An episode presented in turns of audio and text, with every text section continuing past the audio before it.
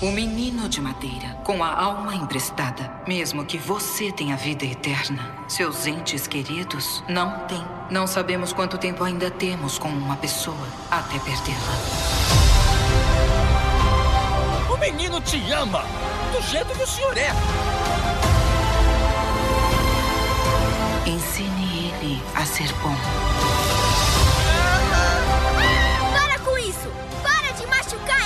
Você pode até não ter cordas, mas eu te controlo. Por favor, traga ele de volta pra mim. Papai! Pinóquio!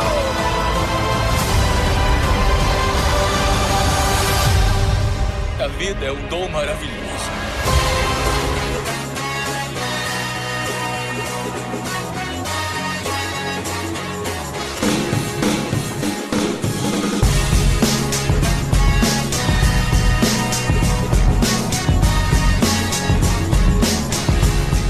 Senhoras e senhores, a mais um Podcastinadores, o podcast de filmes e séries de TV. Eu sou o Gustavo Guimarães e aqui comigo, ansiosos pra comer pipoca sem máscara, estão Fernando Caruso. Hoje é um novo dia de um novo tempo. Pelo menos não foi Simone, né? Se eu conseguir gravar essa música inteira aqui do Podcastadores, eu vou aparecer tanto quanto eu apareço nas chamadas da Globo com essa música.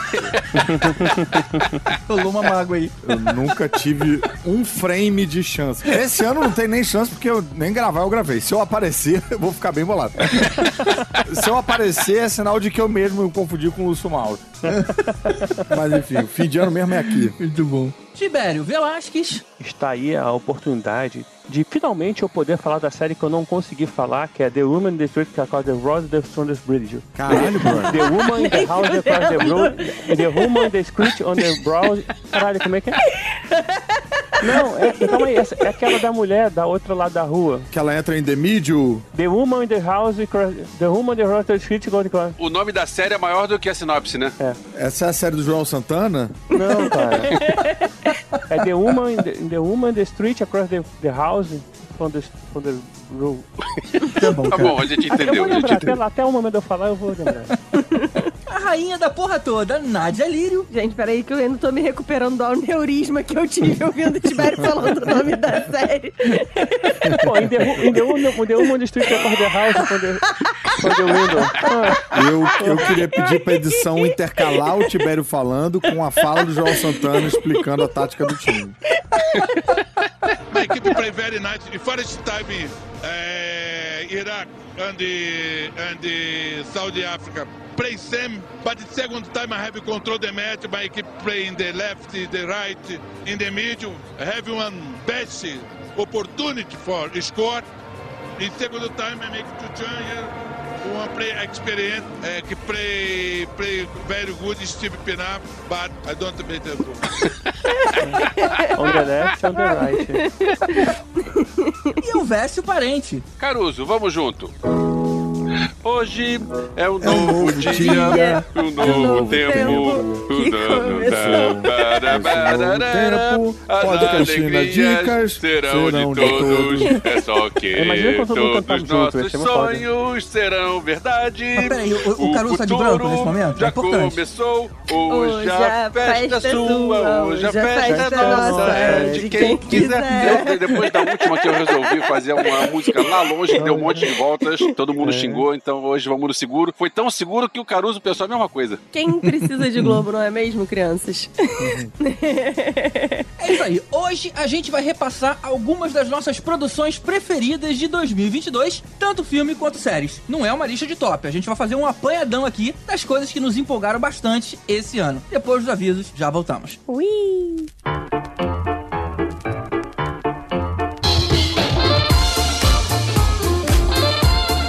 Opa, é isso aí.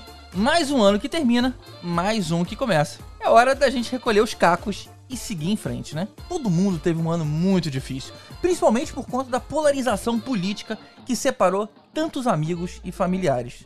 Mas agora vai começar um novo capítulo, e se você tá do lado que perdeu, lembra que torcer pra dar errado afeta você também. Não repassa aquela notícia claramente falsa só por rancor, só pra ver o circo pegar fogo, porque todos nós estamos pisando em palha cega aqui. E muita gente diz que não adianta nada uma pessoa só deixar de repassar aquela mensagem de ódio ou de mentira, mas a verdade é que adianta sim para você. Não compactuar com o que é errado é o primeiro passo e talvez o mais importante, porque é o que inicia toda uma mudança para se tornar uma pessoa melhor. Hoje, esse discurso de ódio e intolerância beneficia um dos lados, mas se esse sentimento se normalizar, vai chegar para todo mundo, seja numa reação extremada no supermercado, no posto de gasolina, no ônibus, porque você até pode estar tá armado, mas se o cara que você sem querer fechar no trânsito também tiver, vocês vão ter uma discussão um com o outro com um grave potencial trágico. Então vamos torcer para a gente voltar para aquela época que as discussões políticas existiam sim, mas que terminavam com um brinde, com um abraço de despedida e que todo mundo estava junto na reunião seguinte, discutindo de novo, assim como sempre foi quando o assunto é futebol. Então paz e saúde para todos nós. E principalmente para os nossos padrinhos. Nossa, que gancho horroroso esse. Não, mas é isso mesmo. Se você é nosso usuário pagante, a gente deseja ainda mais saúde e paz para você do que para o resto das pessoas. Então, muito obrigado a todos aqueles que contribuíram durante esse ano para esse projeto continuar existindo, mas especialmente os nossos padrinhos Ioda, Mário Rocha, Sérgio Salvador, Gilberto Queiroz, Ricardo Pires Ferreira, Eduardo Starling, Rodrigo Aquino, Carlos Eduardo Valese, Pedro Neto, Ricardo Gomes, Sami Laprate, Márcio Alves, Fábio Lúcio Matos e J Santos, aos Super Saiyajins Alexandre Bom, Sérgio Camachi, Pedro Ferrari e Diogo Vale, aos nossos mestres dos magos Bruno Mancini, Marcos Especa, Marcelo Parreira e Mariana Herrera, e finalmente aos nossos Super Tanos, Hugo Fagundes e Ricardo Varoto. Se você se divertiu, se entreteu, se informou de forma positiva com esse podcast esse ano, considera dar pra gente o seu apoio lá em apoia.se barra podcrastinadores. Essa é a única maneira desse projeto continuar existindo. Então é isso, lembra de seguir a gente lá nas nossas redes sociais, arroba podcast, no Instagram e no Twitter. Ou se você quiser mais um pouco de cada um, nós somos o arroba Gus Guimarães, arroba Supercaruso, arroba TBR Velasquez, arroba Parente, arroba Experimento 237. Então é isso, vamos ver o que rolou de bom durante esse ano de 2022. Não, calma aí, GG. Não, não encerra assim não, cara. A gente tem que lembrar de falar do nosso ganhador aí, Vitor Couto. Parabéns pelo seu colecionável novo do Cassianando da Iron Studios. Aí um sorteio que a gente fez aí na nossa live no dia 26 para os nossos apoiadores. Que a partir de um real você concorria a esse colecionável que os podcastadores estavam dando para você em homenagem à melhor série do ano. Brincadeira, não é a melhor série do ano, é a melhor série da década de Star Wars. Ela, não, a gente não falou muito dela na, na, nessa retrospectica, repro, repros, retrospectica, mas é, porque a gente fez um episódio exclusivo sobre ela. Mas com certeza foi uma das melhores coisas que você vai assistir aí em 2023, caso você não tenha assistido em 2022. Bem, era isso que eu queria falar.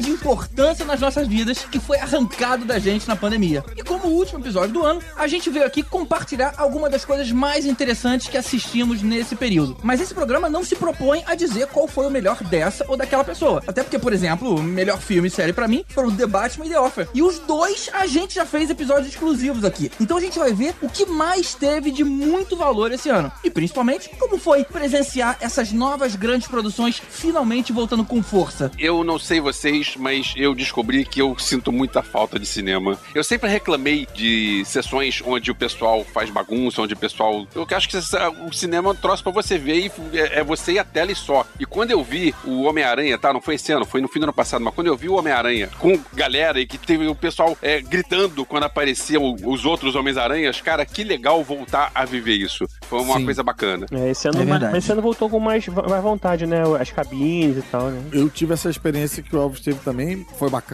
mas ainda foi pouquinho, porque não era aquela sala lotada de ultimato, né? Mas voltar sempre é legal, cara. Sempre é legal, sim, sem dúvida. Pois é. E Mas teve- ainda tem tô coisa- querendo aquela sala lotada de ultimato. E tem uma coisa, assim, eu quando eu peguei a primeira vez o Covid, foi em dezembro de 2020, antes da vacina, comecei a passar mal no dia do Mulher Maravilha 1984. Cara, eu lembro. todo mundo que viu esse filme passou mal, cara. É muito ruim. Foi.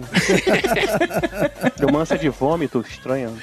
E ainda era aquela época que a gente tava todo mundo de máscara, todo mundo sem chegar muito perto do outro. Eu lembro que antes do filme eu conversei com a Renata Boldrini, depois do filme eu bati papo com o César Monteiro e com o Dardo Miranda, e eu comecei a passar mal à noite, e depois eu entrei em contato com todo mundo. Felizmente eu não passei pra nenhum deles, não sei como é que foi a, a Covid de cada um, mas esses três Graças a Deus as pessoas mantêm distância de você, né? Esses três eu conversei porque eu disse, ó, eu testei positivo e aí acabou que nenhum nenhum dos três pegou, pegou de mim na ocasião. Bacana, você fez a coisa certa. Também que você Sim. E a única coisa é, ruim, eu, eu passei mal só dois dias, não foi nada muito, muito traumático, não. A única coisa ruim dessa minha Covid foi que foi dez dias antes do Natal, então eu perdi o Natal em família. Mas, ok. Esse ano eu conheci bastante gente que pegou Covid, cara. Mas foi impressionante o como as pessoas só tinham um probleminha aí, talvez de noite, uma noite ruim, e no dia É. seguinte já tava tranquilo, cara. Mudou muito a cara. Mudou, né? mudou muito, mudou muito. É, com as vacinas e tudo mais também, né? Isso gerou uma imunidade na gente. Agora, você está falando em voltar ao cinema. Esse ano, em setembro, foi a primeira vez que minha esposa foi no cinema depois de, na verdade, de 2020. Porque, Uau. assim, primeiro é porque eu vou mais ao cinema em cabine, então ela não vai, claro, né? Assim, eu acabo indo sozinho. Vou com o Elvésio, que é o meu marido de cinema. Beijo, Bia. É, e aí a gente acaba indo junto, mas ela não vai. Aí a gente, no aniversário de, na- de casamento, acho que foi nesse casamento, a gente foi ver a Mulher Rei. E foi interessante assim, a experiência, assim, ela ficou meio, tava meio, tipo... Emocionada? Não, o que, que eu tenho que fazer? Tipo assim, eu, sei lá, eu posso sentar aqui? Pode falar de alguém ainda, sabe? Ainda tem essa... Como assim? Não entendi. É que sabe quando você sai na rua hoje em dia, que assim, às vezes eu vou na rua sem máscara, quando eu não vou entrar em nenhum lugar, chego na porta do prédio, eu parece que tá faltando uma coisa, eu boto a mão na cara, eu lembro que eu tô sem Sei. máscara. Acho que é a sensação meio dessa, assim, tipo, Meio reaprendendo a viver normalmente É. em sociedade. A existir sem máscara, né? Eu posso sentar do lado de alguém no cinema assim? Tem- é, tá muito perto, né? Será que não tem que pular uma cadeira, duas? Algumas coisas desse tipo assim. Acho que é meio por aí. Eu vou dizer que eu, diferentemente do Elvis, fiquei mais restritiva e mais seletiva em relação a ir ao cinema pós-pandemia, porque a galera falar e tal me atrapalha. Já atrapalhava muito antes, mas depois de eu ter, tipo, passado dois anos, três anos, basicamente só vendo filme em casa, eu tô tipo, caralho, calem a boca! Pelo amor de Deus! Porra, vocês desaprenderam aí ao cinema, não é possível! Demônio! Eu tenho muita raiva. Aí eu gosto de ir na cabine, porque na cabine tá todo mundo quietinho prestando atenção. Mas é Depende terrível, cara. A filme, galera, aqui no Botafogo Praia Shopping, pelo menos, a galera gosta de fazer, tipo, comentário. Eu só lembro do Todo Mundo em Pânico. Eu não sei se vocês vão lembrar dessa cena específica. Botafogo pra shopping não é pra ir. Aí o erro foi seu. Não, pois é, mas aqui é aqui do lado de casa e tal, eu tenho uma certa preguiça. Mas tem uma cena do Todo Mundo em Pânico que, tipo, a amiga da protagonista tá no cinema e ela tá gritando com a tela do cinema, aí o cara ataca ela, ela fala, eu tô morrendo, e as pessoas comemoram. É esse sentimento ruim que me dá. Que as pessoas ficam gritando, eu fico, por favor, moço do Todo Mundo em Pânico, mate essas pessoas pra eu poder ver o filme em paz. Terrível, não é bom. O- eu lembro o primeiro filme que eu vi, ainda rolando o, a paranoia toda de Covid, eu fui ver Freaky, aquele do Vince Vaughn. Aham. Aquela história do Freaky Friday que ele troca de corpo e é um assassino grandão que troca de corpo com uma Uma, adolescente. me- uma adolescente. é. E o filme é divertido porque ele não se leva a sério. É, filme, é bem legal e tinha, sei lá, quatro pessoas na sala de cinema. Não, cara, olha só, todo filme se leva a sério. Você falar isso, você tá indo contra. Blá, blá, blá, blá, blá, blá, Mas, pô, foi difícil ver Duna com duas máscaras. Ver Duna já foi difícil, com duas máscaras foi, foi difícil. Me senti em Araques, tipo, com aquele negócio pra poder beber água de xixi e tal. Quem teve isso também? Ué, em Duna não tem isso, que você pega toda a sua água e o suor e o xixi. É, um, Ah, um- é tá, o é macacão, verdade, né? é. Que reaproveita É. toda É. a água. Eu não queria usar esse macacão, não, mas eu ent- entendo o- a necessidade dele. Não, e também tem outra, o ato de ir ao cinema é, acaba sendo também é, muito programa de casal de quem já é casado, né? Aquele combozinho, jantar e cinema, é uma coisa bacana de se fazer acompanhado, né? E quando você passa tanto tempo sem aquilo, sem poder sair, né, de certa forma, pra ter um programa casal, sei lá, né? Parece que o casamento, pô, envelhecemos uns 20 anos aí que a gente nem sai mais. Aí retomar agora é um novo fôlego. Economizando 150 reais por final de semana, pelo menos. Cara, tem isso, né? O cinema tá, voltou da pandemia 60 vezes mais caro. Ou será que é porque eu não tenho mais meia Não. entrada? Tem isso também. Porque eu comecei a pandemia tendo terminado o mestrado, né? Então, vai ver que foi isso. Eu fui no Via Park, o Via Park, não sei como é que tá agora, mas é, foi pouco depois da pandemia, eles tinham acabado com todas as promoções que tinham, porque às vezes tem promoção, você usa o cartão tal, você ganha é, desconto, você usa não sei o que, você ganha desconto. Lá eles acabaram com todas as, pro- as promoções. Tudo, entrada inteira. É. Vai ficar caro. E aí, vamos fazer a retrospectiva? Vamos, vamos de re- retrospectivas. Vamos lá então. Pode crescer na retrospectiva, re, retrosquina dica. Um dia eu vou aprender a falar isso. É mais, é mais difícil falar isso do que, o- do que o, o nome da série do Tibério. Não, não é minha, não. Aquela série The Room for the Street to the eu- ela é da minha. Não, não. Isso não é o nome da série, isso é o diálogo dos três primeiros episódios.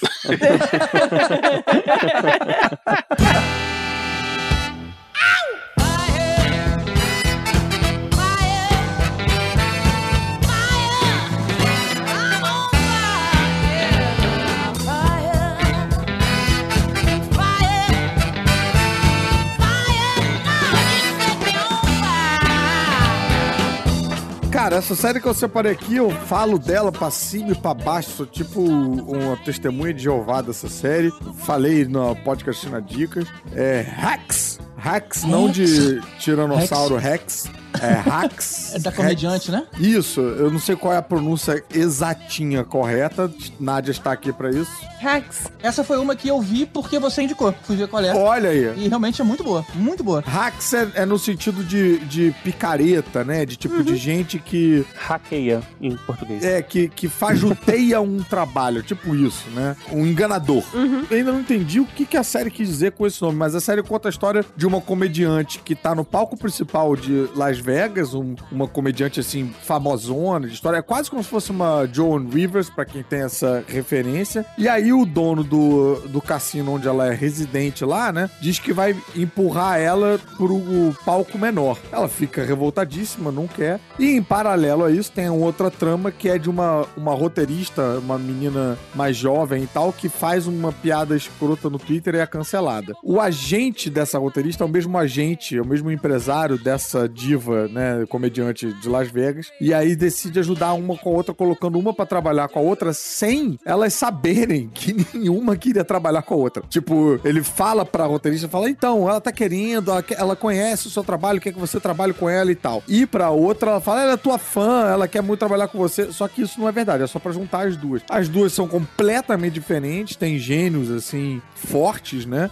E a atriz que faz a, essa comediante principal é a Jean Smart, que fez a mãe da Kate Winslet em Mare of Easttown, fez também é, Legion, fez também Fargo. Essa atriz, bicho, é genial. Ela é muito boa. Genial. Ela, fe- Ela fez 24 horas também. Fez 24 horas, bem lembrado. Cara, ela é um monstro. E nessa série ela tá assim, botando as manguinhas de fora. Porque esse personagem é uma delícia. Ele é tipo um- um- uma mulher que se importa mais com a piada do que com a ofensa. Então, por exemplo, quando elas estão brigando, ela e a, a mais nova, a nova vai lá e xinga ela de alguma coisa. Se ela achar a piada engraçada, ao invés de ela ficar ofendida, ela ri no meio da discussão. Ao mesmo tempo, quando ela xinga ela de um jeito- com uma piada mais fraca, ela corrige. Ela fala: você não devia ter dito isso, você devia ter dito isso, isso e aquilo outro. Aí sim ia ser um bom xingamento e tal.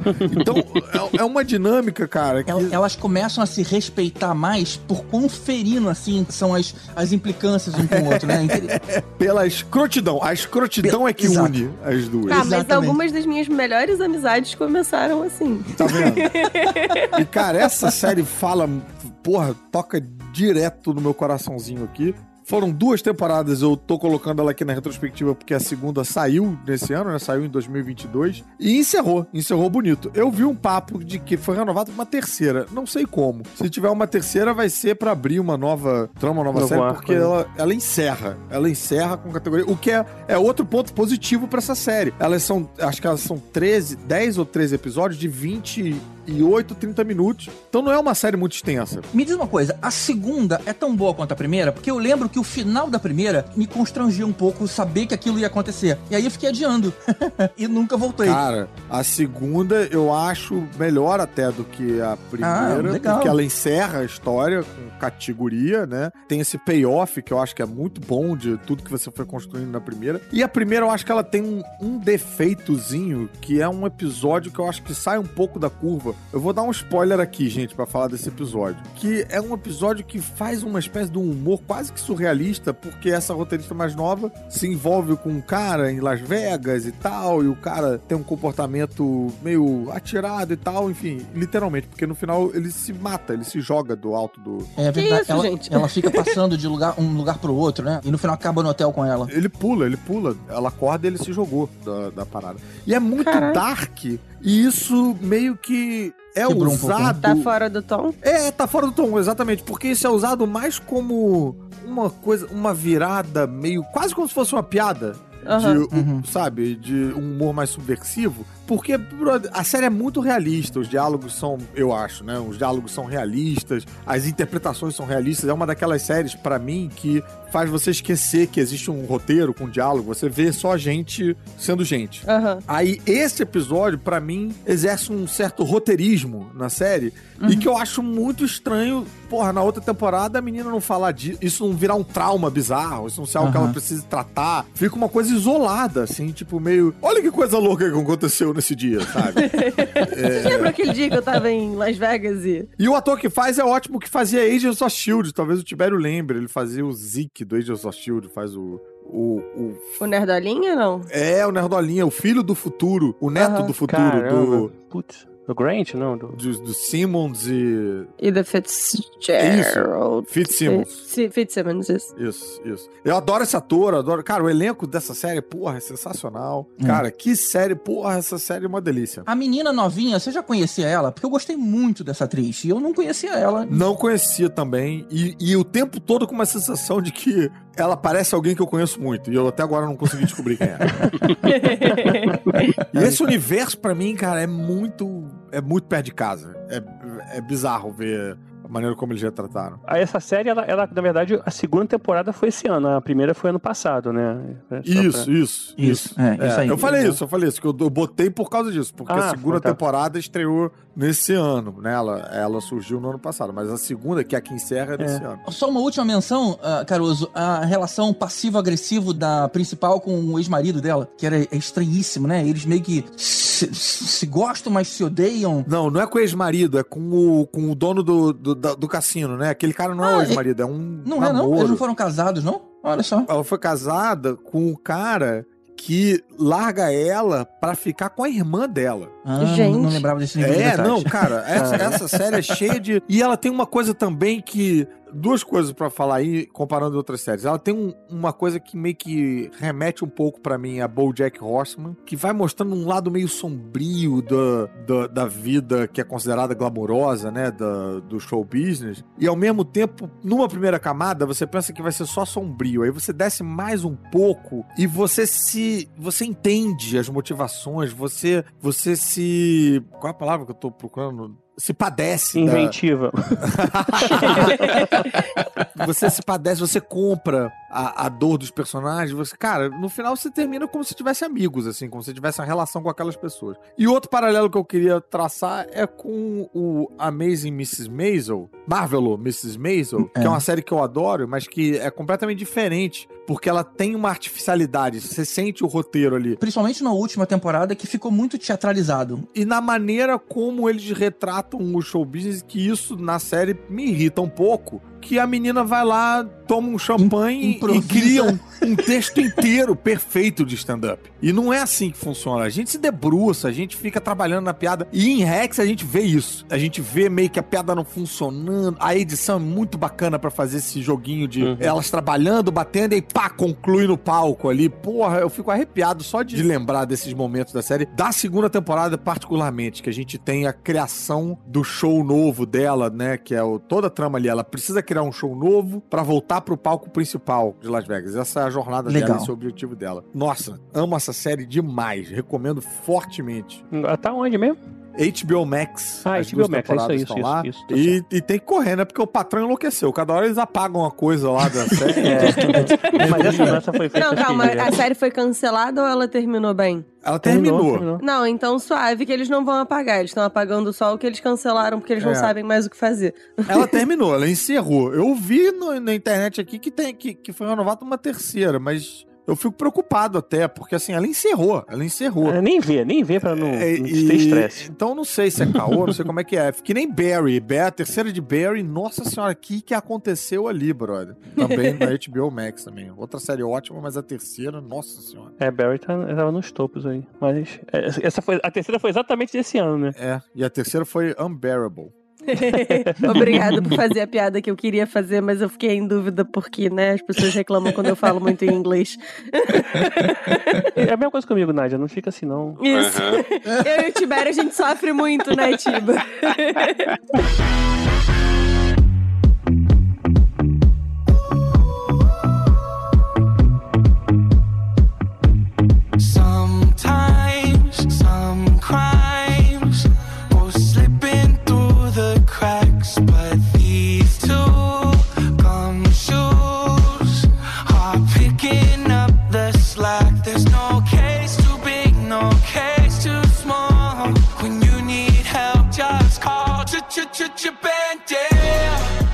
como o Caruso, ele prega a palavra, tem um filme que eu vi esse ano que eu, quando eu vi o pôster e o nome, eu pensei que não vou ver isso. Claro que eu não vou ver isso. E aí eu vi que tem um monte de críticos que eu acompanho pelo YouTube, que todo mundo começou a falar do filme, falar bem do filme, pensei, peraí, tem alguma coisa errada. Aí eu fui ver o filme, o filme é sensacional e eu cheguei a fazer uma podcastina dica sobre ele. Sonic é... 2. Não, Tico e Teco e os Defensores da Lei. Nossa, eu tô ouvindo muita gente falando bem desse filme. Tô louco pra ver. Aí o cara que tá ouvindo isso aqui vai pensar: peraí, esse é o Podcastinadores, aquele podcast que fala de Star Wars, aquele podcast que fala de filmes de super-heróis. Por que que estão falando de Tico e Teco? Ué, porque eles são donos de Star Wars, é tudo Disney. Ah, mas olha só, eles são super super-heróis. Cara, o filme do Tico e Teco é muito bom e eu vou divulgar ele porque, como é um- a gente pensa assim, Tico e Teco, os defensores dele, não vou ver isso. Esse filme não foi feito pra mim, eu não, não faço parte do público-alvo disso.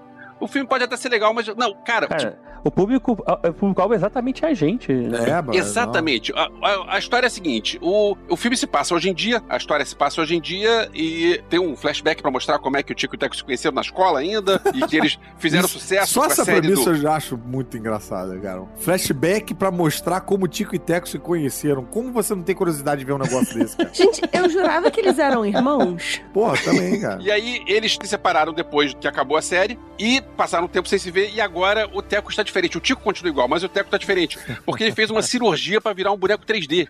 Ah, eles são irmãos, É. cacete. Como assim que eles se conheceram na escola? E segundo esse filme, ele se Ele fez harmonização facial. É, a harmonização é computadorizada, porque ele agora tá que nem o o Alvin e os Esquilos, ele, tá, ele virou um boneco 3D. E aí, esse é o primeiro motivo porque você tem que ver, porque é um filme que mistura um monte de animações diferentes. Os dois personagens principais, um é em 2D, outro é 3D. Cara, é muito legal você ver isso. E com referência também, tipo, ao desenho que eles tinham no- nos anos 90. Já vou chegar lá, já vou chegar lá as referências. Aí você pensa, ah, mas isso só isso? Não, outra coisa que é legal é a história. A história do filme, eles têm que voltar a trabalhar juntos porque tem um caso novo que é, tem um pessoal fazendo bootlegs. O que, que são os bootlegs? A gente aqui no Brasil conhece essa história, que são os filmes do videobrinquedos. Aquele que lançavam Ratatouille e aí faziam na loja americana um Ratatoing. Aham. Porque eles estão fazendo um monte, eles estão sequestrando outros personagens pra fazer essas, é, esses bootlegs que eles chamam, que são essas cópias piratas vagabundas. Aí, ou seja, é uma história que, que a gente conhece essa história de fazer um monte de coisa, de, de um monte de coisa pirata vagabunda. Eles incluem no cânone. Isso. E tem o, o que o Caruso falou agora, que é o que eu acho mais legal ainda do filme, que são as referências. Esse filme tem um monte de referências. Tem tudo quanto é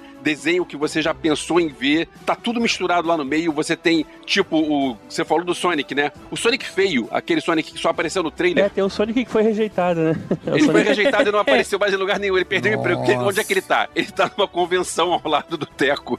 Genial, cara. E aí, do outro lado tem o Lumière do, da Bela e a Fera. E na frente tem uma personagem que foi do, da Marvel dos anos 90 e também depois nunca mais ninguém ouviu falar. É, você sabe que esse filme gerou um problema, né, assim, com o personagem, com o vilão principal, né, porque, não sei se vai ser spoiler se falar aqui, né. Spoiler, vai ser spoiler. Não, porque na verdade na vida, é porque na vida real o, o, perso o cara, Na a pessoa, é na vida real, real mesmo, nossa, a pessoa que interpretava o personagem que virar o vilão do filme, quando era um ator mirim, quando cresceu, ele acabou, né, a Disney rejeitou ele e tudo mais, e aí, tipo, é, gerou alguns problemas, entrou em vício de drogas e tudo mais, e morreu jovem, aos 31 anos de idade. E aí as pessoas acharam que é, foi muito parecido com a vida real, o que aconteceu no, no- no desenho. Caraca, bicho. E ficou meio estranho, sabe? É porque Acharam que foram insensíveis, assim. então, esse- é, esse foi o probleminha que rolou aí, mas o filme é bem legal.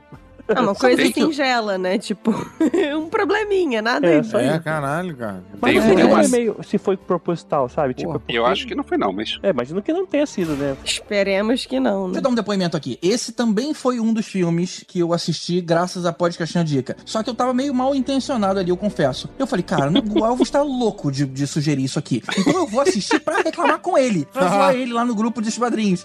Que absurdo! Você faz isso, GG? Não, Pois é, eu falei, eu vou fazer isso. Coisa E aí, cara, eu vi valor. É, logicamente, pô, não é um filmão, mas essas coisas que ele coloca aqui sobre as referências, tipo assim, me fez parecer que é um filme mais pra adulto do que pra criança. E a gente tá falando de tico e teco, né? Então, essa estranheza foi bacana. E eu lembrei muito de um desenho que tinha, eu acho que nos anos 90, talvez, chamava Drown Together. Era um Sim. reality show com vários estilos diferentes. Então, tinha Bat Boop, tinha um super-herói, tinha um, um- um traço mais infantilizado. Era como se fosse um reality, né? É, é como se fosse um relato. Eles estão dentro de um Big Brother. Só que cada um é um desenho diferente, né? E é super é, politicamente incorreto ali. Mas parecia ser uma versão nova, porque realmente são traços compra Tem stop motion ali no meio, sabe? Tem de tudo ali. Então, é realmente a experiência vale. Embora não seja uma- um, um puto roteiro, né? Mas é, vale a pena ver. É, eu achei bem divertido, cara, assim, é, as referências acho que salvam até o filme, assim, mesmo que o roteiro seja chato, vai tanta coisa legal pra você ver quando você vê que o filme acabou. Tem uma cena que eles entram numa máquina que é o, o cara usa os raios pra mudar os personagens pra botar no filme dele. E aí eles passam, sei lá, a cena dura 5 segundos e tem umas 15 versões diferentes de Tico e Teco que passa. Eu fiquei, fiquei vendo aquilo pausando. e aí tem tipo eles como se fossem é, na versão dos desenhados como se fossem os Simpsons. Eles desenhados como se fossem Rick e Morty. Eles desenhados como se fossem anime. Cara, tem, Maneiro, tem tanta referência nesse filme que eu fiz um vídeo no Eu Vi, vou mandar o link depois, que são 200 referências que eu encontrei em Tico e Teco. Bolado, 200 são Quantas? muitas. 200? Caramba. 200 referências que eu encontrei em Tico e Deve ter dado muito trabalho fazer Deu esse um trabalho vídeo. enorme. No meio do vídeo eu me arrependi. Mas hoje eu revi o vídeo e pensei, cara, que vídeo Que é uma maneiro. coisa que a gente começa só termina na base do ódio, né? Tipo, ah, não, agora eu vou acabar esta porra. Exatamente, pô, tava. Não, ele pegou as 100 referências do Tico e duplicou pro Teco. Ficou mais fácil. Queria só deixar registrado aqui que desde 1943 o Tico e o Teco são irmãos. Então, pau no cu da história desse filme de que, ah, eles se conheceram na terceira série, tá?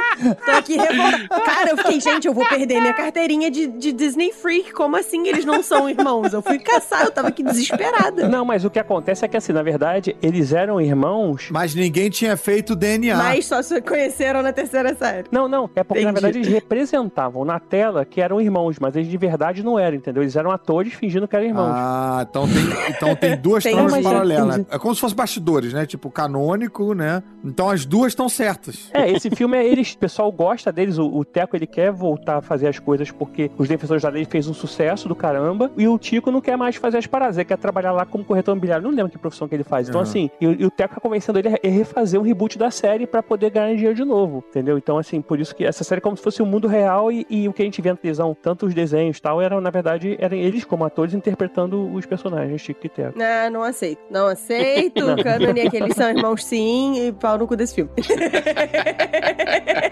Por isso Tô que é pra adulto esse filme. Quando a Nádia descobrir que o Mickey e a Minnie não são casados. Não, isso eu sei.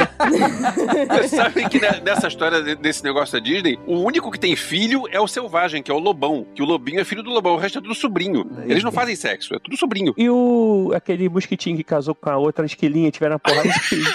É um monte de. Não, de o bichinho, Pateta cara. tem filho também. O Max é filho do Pateta. É verdade, depois o Pateta, nos anos 90, o Pateta ganhou um E filho. o Mickey e a Minnie são casados desde 33, galera. Ah, eu não, não lembro disso. Olha. São. Eu sei que quando eu trabalhava na Disney, a gente tinha o negócio pra ligar pra galera dar parabéns pela lua de mel e eles falavam do casamento deles. Essa é a história que eles atuam, mas na verdade o Mickey é casado com o Donald. Isso. Lá no mesmo universo paralelo que o Tico e o Teco não são irmãos. Exato. Que inferno.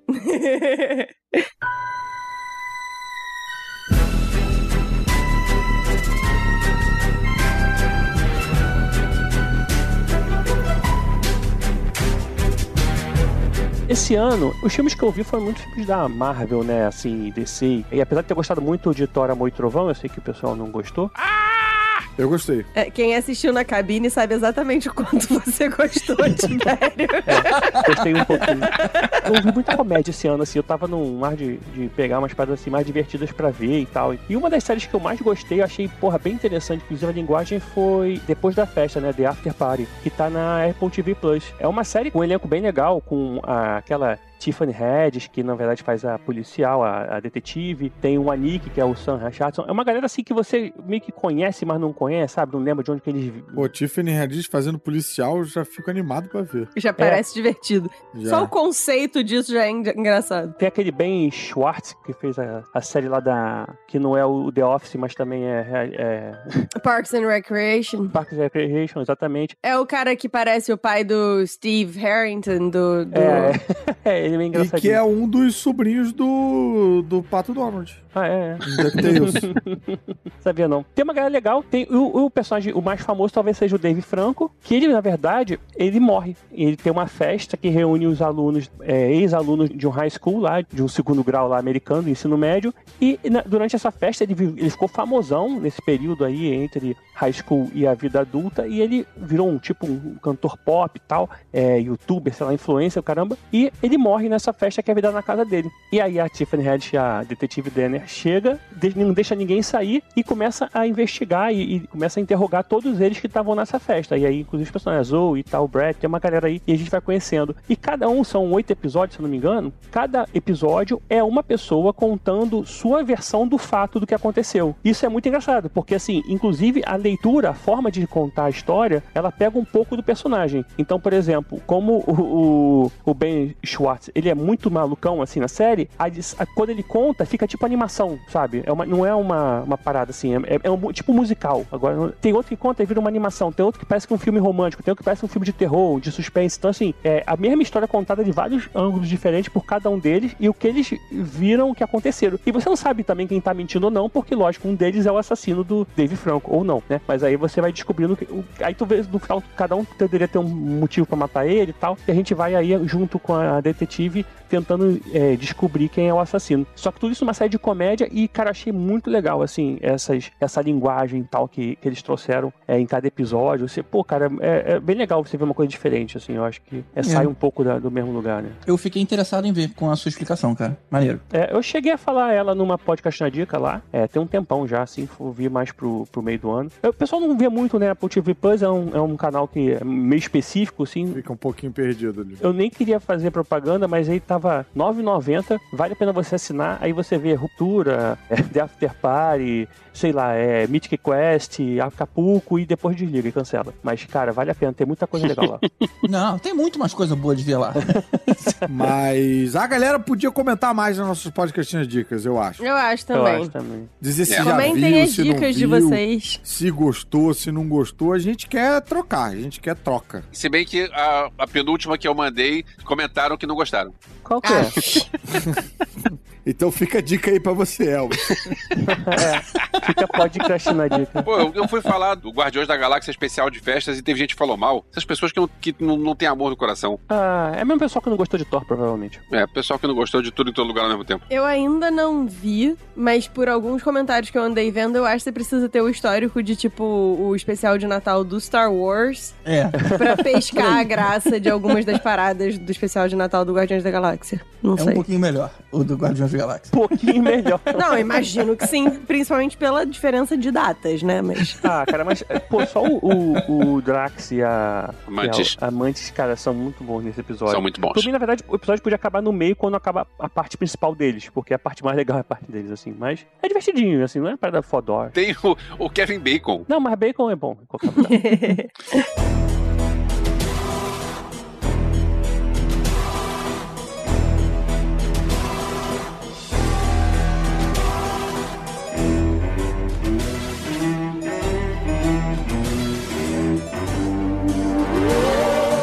Cara, minha podcastina dica eu vou dar uma roubada, porque na verdade é uma série que eu queria falar e não vai dar tempo, eu acho, da gente falar, então eu vou falar aqui de coisas que eu gostei, que foi Vandinha, brother. Ah, Vandinha Olha. foi uma série que eu tava com todos os pés atrás, os dois. Então, na verdade, estavam juntos, mas vocês entendem o que eu quis dizer. mas, tipo, eu tava muito receosa, porque assim, eu gosto bastante de Família Adams e não sabia como ia funcionar essa pegada meio adolescente e tal. E aí eu fui assistir, tipo, putz. Será? Eu tava tão nervosa que eu meio que deixei amigos meus assistirem antes. E aí eu falei, hum, a galera tá gostando, então vou assistir, né? Tipo, sei lá. E, cara, me pegou bem, assim, a a Diana Ortega, que é quem tá fazendo a, a Vandinha, muito bem no papel. Inclusive, quem tava no painel assistindo na CCXP viu que a menina fez um. Ela desenvolveu uma técnica pra Vandinha ficar mais creepy, que ela basicamente não pisca enquanto ela faz as paradas. E aí ela consegue ficar, tipo, três minutos falando direto sem piscar. É um negócio assustador.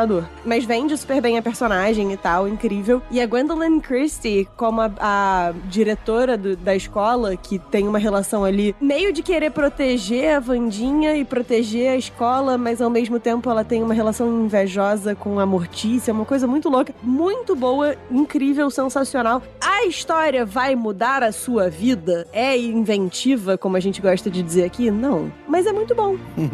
tipo, é realmente maneiro, assim. Eu gostei bastante da série. Bebeu bastante de Harry Potter dela, né? Ah, não achei não, cara. Puxa, a, a escola, as castas, o tipo, o jeitão que é a escola, meio misterioso, meio cheio de mágica, aquela floresta encantada em volta. Pô, mas Harry Potter não tem vários tipos de gente mágica. Se for assim, é mais fácil dizer que bebeu de Crepúsculo do que de Harry Potter, assim, que tipo tem os vampiros, os lobisomens, Fica com os... Harry Potter que é melhor. É, Não. eu acho Ah, não, hoje em dia é melhor comparar com Crepúsculo, que a, a escritora é só maluca, do que comparar com Harry Potter, que a escritora é transfóbica.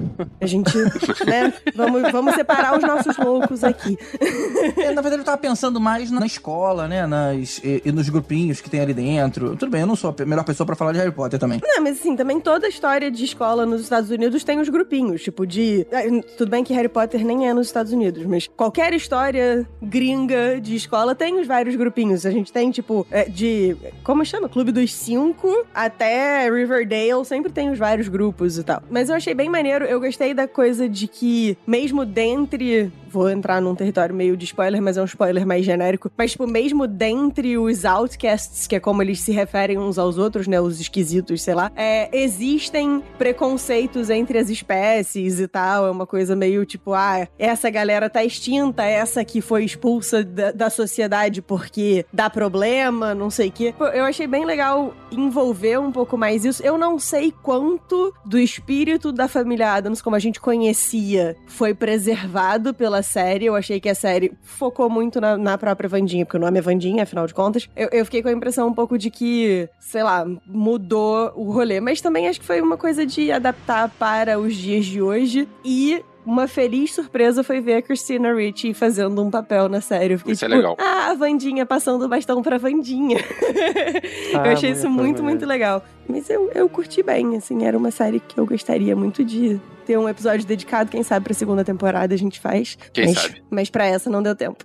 Eu- eu- assim, eu, eu também eu fiquei meio preconceituoso com a série, que eu falei, ah, cara, mais uma série Adolescente. é, É. adolescente e tal, assim, aquela pegada adolescente, que você começa aquele, aquele negócio de fim de romance e tal. E aí ela começa, acho que até o primeiro episódio, ela faz bem esse papel de trazer um pouco de comédia com um terrorzinho, assim, você começa a ver sangue, ver umas paradas assim, que você fala, ué, essa série não é adolescente só, sabe? É. Ela, ela tem terror também, então legal. E tem um, pô, tem uma parada de comédia e tal, a família, a família Adams é, é meio comédia, então aí você começa a ver, e assim, eu não acho que pegou muito no cânone da família Adams não, porque como realmente tá nela, né, você pode falar, beleza, depois ela, é, o que a gente via era adiante e tal, e assim, ela mais brincando com o irmão e zoando e tal. Eu, eu, assim, eu achei bem legal e impressionantemente, outro dia eu cheguei e tava conversando com a minha mãe, ela falou, você viu aquela série nova Netflix, aquela da Vandinha? Eu falei, pô, vi, até que é boa. Ela já vi, já gostei. Eu falei, minha mãe, Olha aí.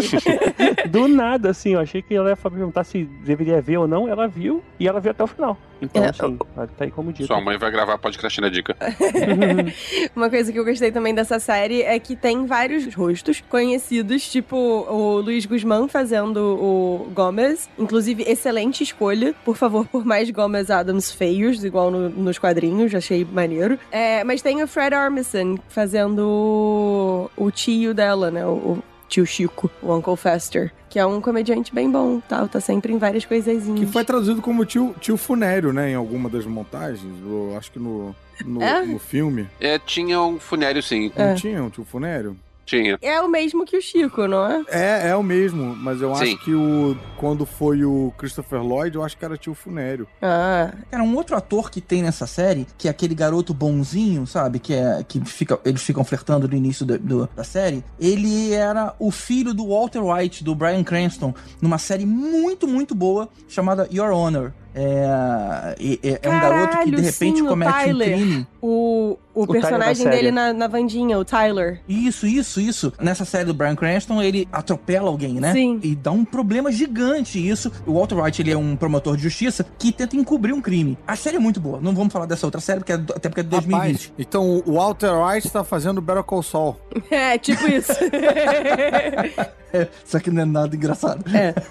Cara, já que você falou do, do Tyler, o Xavier, que é o outro menino que é amigo dela e tal, conhece Hum. ela desde pequena, O blá blá cabeludo. blá, de cabelo compridinho, fazia The Gifted, ou só Gifted, que era uma série meio spin-off de X-Men, esquisitinha. Tô ligado, vi Aham, as duas aham. temporadas. Muito boa. Pois é, eu também. A série é muito boa. Então, ele era o, o irmão mais novo da dupla de irmãos, blá blá blá. É com ele. Ah, o Obnoxiozinhos. Isso, eu fiquei assistindo com o, o, o Vandinha inteiro assim. Os milinguidos lá. Ele, ele mesmo, que depois vira meio Draco Malfoy, pinta o cabelo de branco e tal. Aham. Eu fiquei aham. assistindo o bagulho inteiro assim, cara, de onde eu conheço essa cara esquisita desse menino? Aí quando chegou, sei lá, no nono episódio, eu.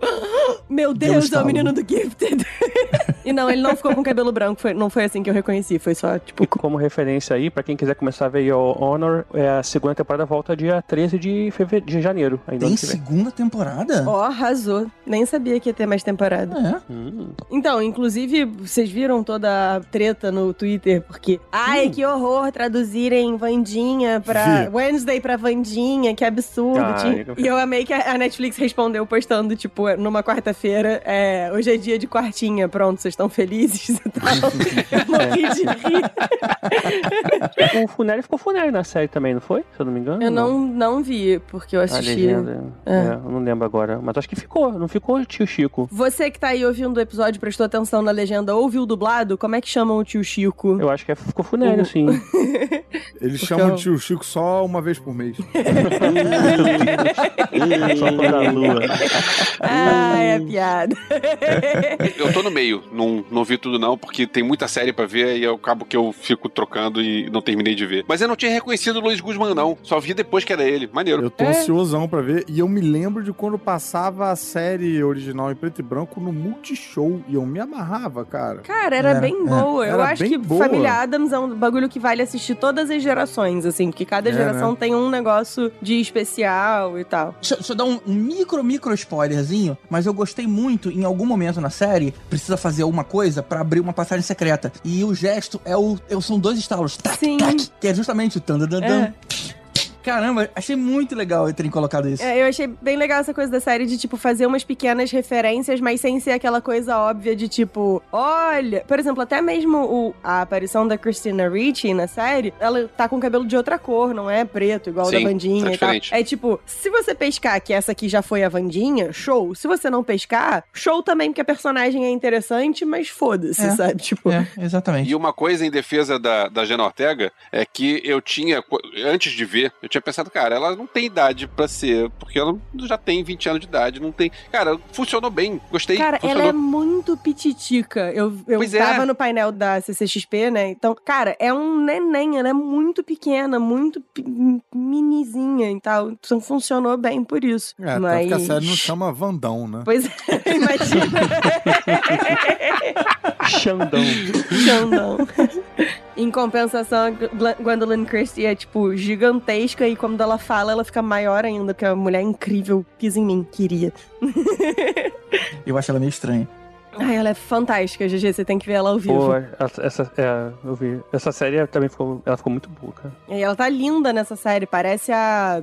Gente, Grace Kelly no Pássaros. Os Pássaros, pode ser isso? E dá uma impressão de que ela tá meio contratada pelo Netflix, né? Porque ela fez o Sandman e depois fez essa aí, não, não tá É. com cara de É exclusivinha. porque ela, ela vinha CSP já fazia dois painéis ao mesmo tempo seguido. É, foi pra facilitar, né? Só pra isso.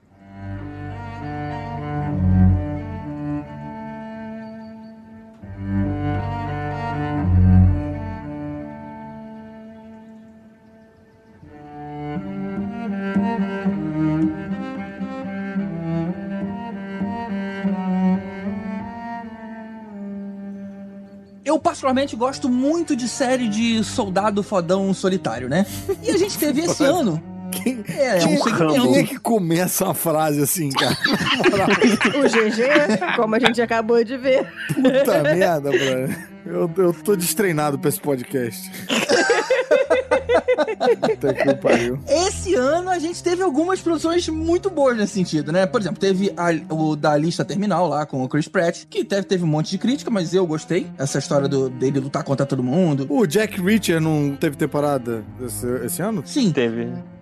Se chamou Reacher. Mas eu gostei muito também, que é aquela releitura moderna lá de filme de Brucutu dos anos 80. Tem uma, um personagem que eu adoro, que é o Jack Ryan, que a nova temporada Ah, já sim. estreou, mas na- no momento que a gente tá aqui gravando ainda o não. menino do The Office. Isso. Com o cara do The Office. Jim Halpert. Pô, tô louco pra ver, mas já tá no ar pra quem estiver ouvindo, mas pra gente ainda não. E o que eu trago aqui, que praticamente foi um show à parte de interpretação de dois veteraníssimos do cinema, que é The Old Man com o Jeff Bridges e o John Eu inclusive cheguei a sugerir na época lá no Instagram, nas podcasts dicas. Cara, gostei demais dessa série. E qual é a da história? O Jeff Bridges, ele é um espião que sumiu, né, 30 anos atrás e hoje ele vive escondido, né? Tá aposentado, já tá bem velho e tudo mais. Uma vidinha bem simples. O cara, a casa dele é muito, é muito simples e tudo mais, porque, sabe, under the radar, o cara não quer chamar a atenção de ninguém. E aí, um dia, descobrem ele de novo, né? Ele volta a ser caçado. O problema é que o mundo de hoje em dia, ele tá muito tecnológico. E o cara não sabe das paradas, não entende de, de drone, de localizador, de reconhecimento facial em tudo quanto é lugar. O, o cara não consegue mais se preparar pra combate, né? Quando o cara tá tão defasado assim. Então é muito maneiro ver, um, ver o Jeff Bridges ah, sendo esse espião super fodão, só que cara muito velho. Ele tá- já tá com uma cabeça, com uma saúde mais debilitada e tendo que dar conta de um monte de gente super aparamentada e muito mais nova que ele. Eu gosto bem dessa temática aí dentro desse gênero que você citou de soldados fodões resolvendo coisas sozinhos. A temática dos mais velhos, tipo aquela Red, você lembra desse filme? Red do... é muito sim, legal. Sim, sim. Com Bruce Willis, inclusive. É, né? e John Malkovich e tal. Isso era um quadrinho, sabia? Opa, bloco dos quadrinhos. Bloco era de um quadrinho. Ah, mesmo? É, Red era era quadrinho, um quadrinho, olha mas, cara, é um daqueles casos raros em que a adaptação é mil vezes melhor do que o original. O filme é bem melhor do que o quadrinho. É, ficou diferente, né? É. Hum. Não, e pô, e, a- e o charme das atuações ali. Pô, Ellen Mirren, cara, pô, aquele filme é bom demais. Qualquer coisa com a Helen Mirren, mentira, porque qualquer coisa não, mas assim, a dizer mas- que é muito fácil qualquer coisa muito, com a né, Helen cara? Mirren fique melhor do que em qualquer outra mídia. Tipo, Sim, sem dúvida, sem dúvida. Helen Mirren e vampiros. Botou Helen Mirren e vampiros, qualquer trama melhor. Romeu e Julieta e vampiros, melhor. Aí, aí, faça um Drácula gender Band com a Helen Mirren de Drácula. Anotem e façam, por favor. Nossa, louco pra ver a Helen Mirren chupando todo mundo. Opa, né? Aí é só ver Calígula. Epa. Opa, aí também. Obrigada, É Elvis, verdade. obrigada. Ela Mas é lá, doido, cara, seria bizarro. doido ver ela fazendo vampiro, né? Porque essa é uma Helen que não reflete no Mirror. Mirren. Essa não dá nem pro grupo. é. Vocês veem que eu sou democrática, eu rio de todo mundo. É, sobre isso. ah, é democrático que chama, tá? E mês que vem você vai rir no Rio de Janeiro também.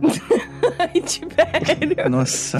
Cara, essa É. Não tem, não tem, não tem lógica, não, não tem graça e não tem lógica. Vamos voltar pra série, só pra gente voltar a a nossa sanidade aqui.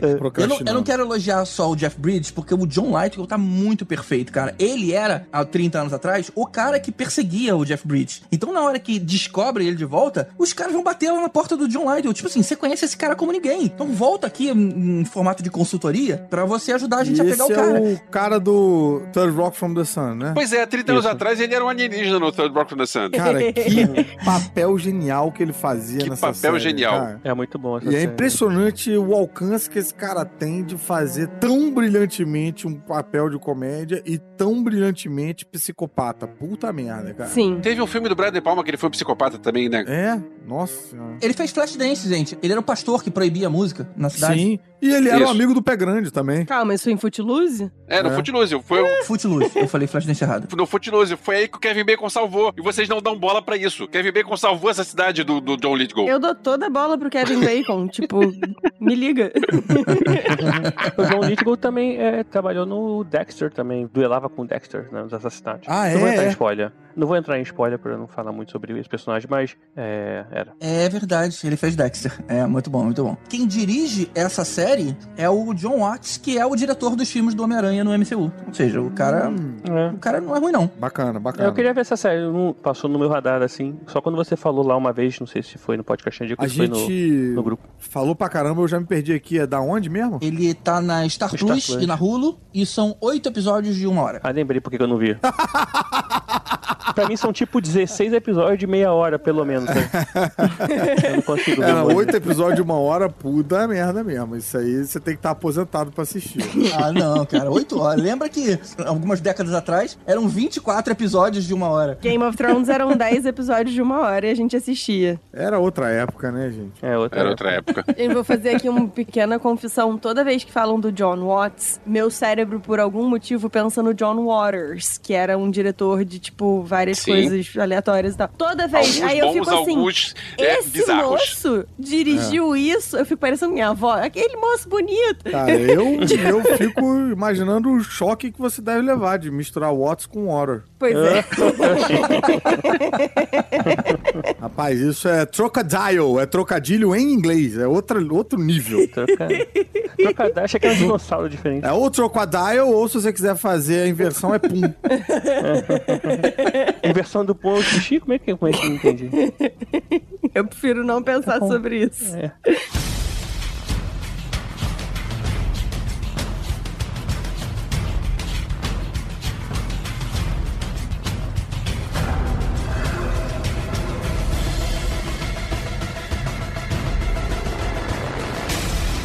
Bora fazer uma super rodada de fogo então. Papo. Bora. Vamos lá. Caruso, solta uma aí. Vou de novo em HBO Max com Primal, que teve a sua segunda temporada Ah, e última, eu acho. Primal.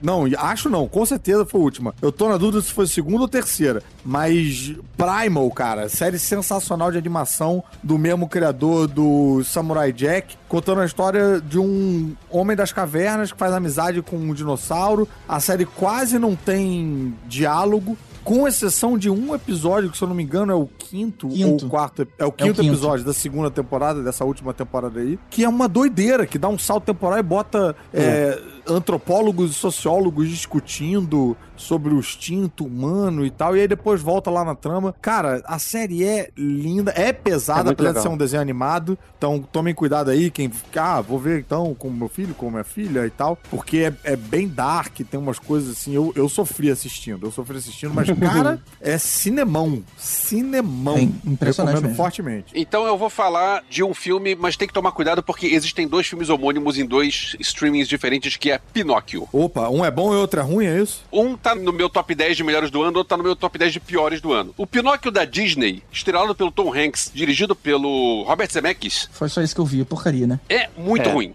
É muito ruim. Eu não achei ruim, não, cara. eu Ah, achei, tipo, é o. Pinóquio do- da animação. É o Pinóquio da animação mal feito. É, Eles recriaram a animação toscamente. É, o que volta e meia acontece com esses live actions da Disney, né? Que o que É. acontece com os live action da Disney. Fica meio aquém da animação original. É que é aquilo, eu sou cadelinha do Tom Hanks, então tudo que ele faz, ele não erra pra mim. É tipo, ficou ótimo.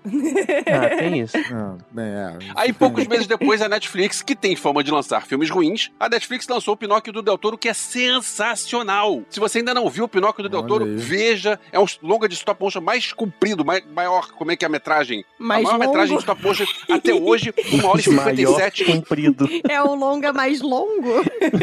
o stop motion maior que já fizeram até hoje. Cada imagem, cada detalhe, a câmera se mexendo. E Tem uma pegada, a história é diferente, não é a mesma história. O filme fala de, de morte, o filme fala de guerra, o filme fala de Ah, aceitação. não é a mesma história, olha só, eu não sabia disso. Não é a mesma história. Tem, claro, é um boneco de madeira, tem a baleia, tem o Só que ele se passa no meio da Segunda Guerra Mundial. Mussolini tá no filme. Eita! Ih, ih, Eita. É. Guilherme Del Toro, é meio terror. Spoiler, Pinóquio morre. Quando o Pinóquio morre, ele volta, porque afinal ele é um boneco de madeira. What the fuck, brother? Ei, caralho, deu esse bagulho acabou de sair. Eu ainda não vi. Não, mas isso, isso é no início do filme, porque ele, ele é um boneco de madeira, então ele não morre. Inclusive é por isso que querem levar ele pra, pra ser um soldado na guerra. Em vez de ter o parque de diversões, você tem um campo de crianças treinando pra ir pra guerra. Gente, alguém tem que prender o Del Toro, cara. Gente do céu. E o filme é bonito, bonito, bonito, bonito. É Aquele que você dá vontade de pausar uma vez a cada segundo.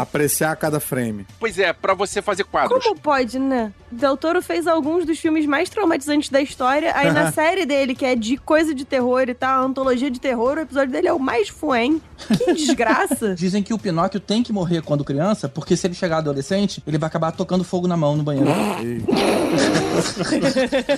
Eu tô aqui falando do filme legal, do filme bonito, e aí vem o cara e solta essa. Vamos, vamos lá. É o horário, é o horário. É o horário. Mas eu disse que eu era democrática, então eu vou rir. O GG viu aquela adaptação proibidona, o Piróquio.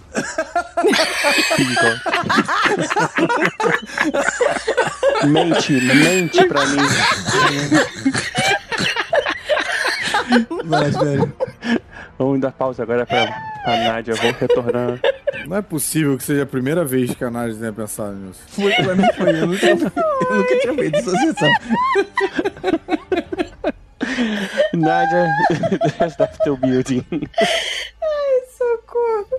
Bem, de aniversário esse ano eu ganhei a série Periféricos aí na Amazon Prime. É uma série muito boa com a Chloe Grace Moretz e equipe aí, grande elenco. E, cara, essa série é muito boa porque é uma série de futuro distópico. Ao mesmo tempo tem talvez viagem no tempo, talvez negócio de multiverso. E tem muita ação pra caramba, tem sci-fi. Eles não param pra ficar te explicando, pegando pela mão pra levar. Você tem que entender. Se você não entender agora, vai ter que entender depois. Eles voltam num assunto assim, mas não é simples. Então, assim, é uma série que eu achei inteligente pra caramba. É difícil de entender também, porque realmente tem muito essa questão aí de, de realidade alternativa, e tem a questão de se ela não sabe se tá no mundo real, se tá no mundo do- de videogame. É uma série muito boa, ficção científica aí, baseada num livro do mesmo nome do William Gibson, aí o mesmo criador do cara que fez lá é, o filme também que se baseou o Matrix e tal, Neuromancer, né? Então, cara, assim, é sci-fi de primeira e, pô, vale a pena. Ela só me decepcionou no final porque ela não fecha a história. E assim, ela fecha um arquinho pequeno. Achei que na verdade ia ter um último episódio, pelo menos. E não, acabou a temporada e deixou aí mó ganchão, coisa pra caramba pra ser resolvida na É, segunda. como Mas, cara, toda série, né? Sempre deixa gancho pra segunda temporada. Não, mas essa é tipo, eu achei que. Não, sei lá, eu tava numa uma vibe que ela ia fechar, sabe? Ia ser uma minissérie. E não,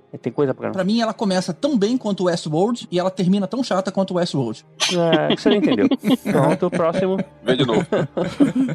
Rodada de fogo, então eu vou de The Legend of Vox Machina, aproveitando que eu sei que é uma das menções honrosas dos nossos apoiadores, o Hugo Não, o Bruno Mancini, o Bruno Mancini falou. Não era o Hugo falou. também? Ah, o Hugo não conta, já escolheu muitas Hugo não- opções pra ele. Então, É. Hugo, você tá aqui vendo que eu tentei te, te honrar, mas ele não deixou, porque quem falou foi o Bruno Mancini. Mas estão honrados os dois, não tem problema que os dois estão certos. The Legend of Vox Machina é bom pra caceta. Pra quem não assistiu, The Legend of Vox Machina é uma animação, tá disponível no Prime Video. É a versão para animação de uma campanha de RPG streamada da galera do Critical Role. É super fiel à história original, claro que tiveram algumas adaptações e tudo mais, mas é super fiel à- história original. A segunda temporada estreia agora dia 20 de janeiro, então assistam que ainda dá tempo de, de assistir a segunda temporada de enfiada. Ui. É, e vai ser muito bom, porque agora eles entram no arco do Chroma Conclave, e quem sabe, sabe, é muito maneiro. O trailer é lindo. Venham assistir The Legend of Vox Machina e surtar comigo, seus nerdola. Os personagens são muito bons, né, cara? Os personagens são muito bons do. do, São todos ótimos. Cara, é muito legal essa série mesmo. Vai, assim, e é uma animação pra adulto, né? Assim, não acho. É, não é de criança. Inclusive, não recomendo assistir com filhos pequenos. é uma adaptação para animação de uma campanha de RPG jogada por gente com mais de 30 anos. Então tem sexo, drogas, Rapaz. morte, um monte de coisas pesadas. Assistam e depois decidam se seus filhos devem assistir ou não. Mas Então assistam. essa é uma campanha de RPG que tem dado de 4 mesmo. Tá demais, hein? As pessoas falam rolo dado. É, é, eu ouvi dizer que é uma série que tem muitas roladas críticas. Ela faz e ela ri. Ela disse que ri de todo mundo, até o dela. A gente não precisava nem estar aqui, bastava ela. Eu tenho minha própria claque, vem comigo, entendeu? Tipo, se eu não rir das minhas piadas, ninguém vai rir. Tiriri. Eu vou rir, né? Obrigada, Tibério. Pra não ficar só na série, eu queria mencionar um filme que me impressionou muito em 2022. Tudo É- em todo lugar ao mesmo tempo. Tenho certeza que você É, vai falar. não, não. Esse me impressionou pessimamente. Mas se fosse um filme considerado um filme de super-herói, ia desbancar todos os outros. É, o problema é que não é nem super e nem baseado em quadrinho. Eu tô falando da Mulher Rei, com a Viola Davis e com o Joe Boyega. muito bom. Eita. É uma tribo de mulheres guerreiras de uma região lá da África no século XIX que passava aí para aquele momento de, de tráfico de escravos e tudo mais. E aí a gente acompanha ela lá, a general fodona, que é a Viola Davis lá, né? E também a história de uma garotinha que é largada lá ali dentro do, do local, né? Porque o, o pai ofereceu ela para trabalhar no palácio. E aí a gente vai vendo, se tornando lá um soldado e tudo mais. Muito, muito, muito bom. Essa, É essa foi- baseado em fatos reais ou é tipo fantasia? Sim, é baseado. Por incrível que pareça, é baseado é em fato mais real. ou menos, porque tem uns brasileiros lá que o português deles é bem.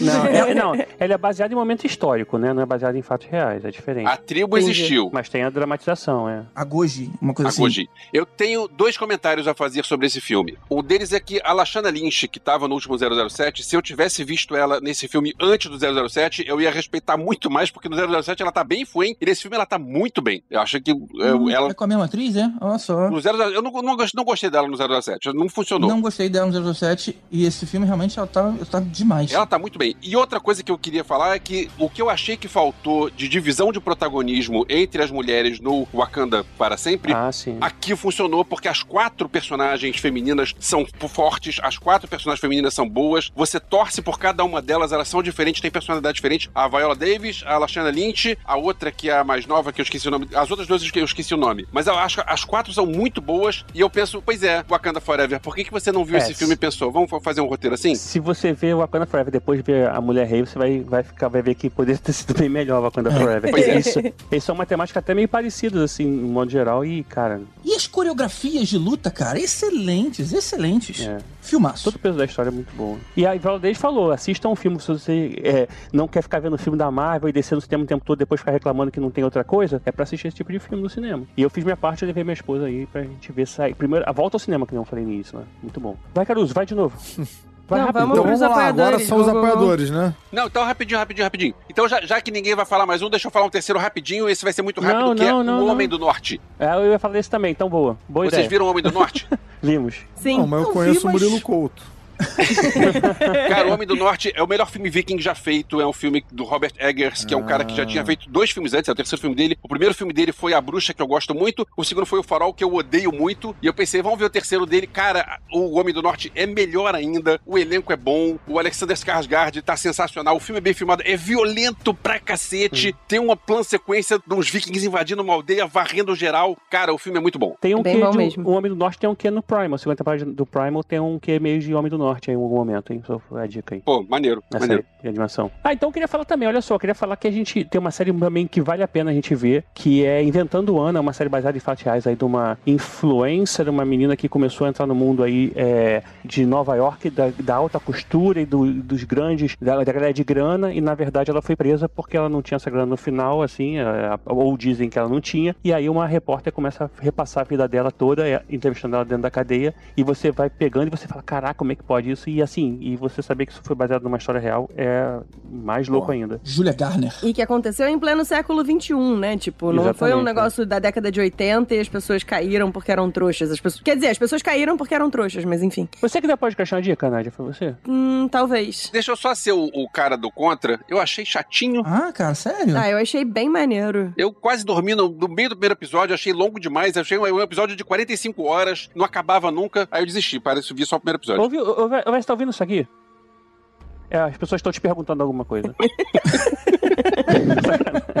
Caralho, a quinta série. Bem, então vou entrar nessa terceira rodada de fogo aí e vou indicar o, a League of Their Own. Todo mundo lembra do filme, né? Da Gina Davis com o Tom Hanks. Ah, sim, sim. Tem uma série da Amazon Prime recontando essa história, agora se aprofundando na, na trama de cada uma das, das jogadoras e falando de um negócio que, as- que o filme não aborda, né? Que é, é falando de sexualidade, de preconceito de um modo geral naquela época, né? Que a gente tá ali na década de 40, 40. Se eu não me engano, quando os homens foram pra guerra e as mulheres precisam ocupar o lugar de trabalho deixado, né, pelos homens que foram pra guerra. Cara, atuações brilhantes. Eu amei essa série, eu e a Mariana, a gente devorou isso aqui em casa. Recomendo fortemente também. Vocês vão ser Uhum. muito felizes assistindo isso aí. A League of Their Own. Essa é difícil de Ah, falar. tem um filme também que é sobre um podcast do nosso, que é o filme Elvis. Muito bom, hein? Três horas passam rapidinho. Bom filme, Mas bom não é- filme. Não é mesmo? É mesmo. Só que sem um H, tá? É o É Elvis. Sem isso é bom. Petrópolis era bem diferente naquela época. Nessa, é bem, bem. Eu vou sugerir a série Pan e Tommy. Vocês chegaram a ver? Do, Eu da vi, Pamela Anderson eu e vi. Do, do Tommy. Cara, achei muito legal. E, Tô e acreditando que no Natal você tá sugerindo Panetone. É. foi Eu merchandising achei disfarçado. que era um trocadilho, né? Não? Com o Sebastian É. Stan. Sebastian Stan e, e é, E, e o Seth Lily Rogen James. e a Lily James. Lily, Lily James. James. E o Nick Offerman, cara. Nick Offerman é Cara, foda. a Lily James tá igual a Pamela Anderson. Tá impressionante. ficou Tá muito bom. impressionante. Igual, igual. impressionante. Uhum. E o mais legal é o seguinte, cara, isso é uma história que a gente lembra. Quer dizer, a Nádia não sei, mas pro- certamente vocês. Claro que eu lembro, eu assistia Baywatch na época que estourou o escândalo e eu lembro É de ficar mesmo? horrorizada. Eu lembro de ficar na internet e ver o site que eles mostraram lá e eu vi assim, caramba, sério? Pô, expuseram desse jeito, cara? Era bizarro, bizarro. E a gente vai botar os links aqui pros vídeos originais. Cadê? Aqueles vídeos de, de 120 pixels de largura. Pronto, a gente vai, vai, vai, mas volta pro Piróquio. Cara, e a- eu vou ficar quieta.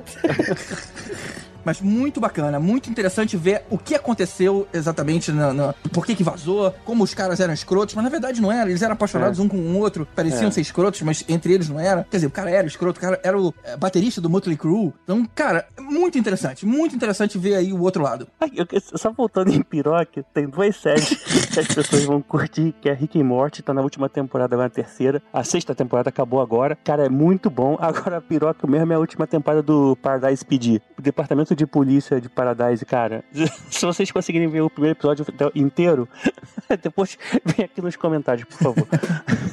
A gente não pode terminar aqui sem eu mencionar duas coisas aqui e eu quero perguntar pra vocês. O que, que vocês preferiram mais? Anéis do Poder ou Casa do Dragão? Anéis do Poder. Nenhum dos dois. Não viu ou não gostou? Eu não fui pego por nenhum hype. Eu gostei muito dos dois, mas eu gostei mais do Anéis do Poder porque tem o Matt Smith. Eu gostei mais de Turma da Mônica, a série no Eu Globo. também.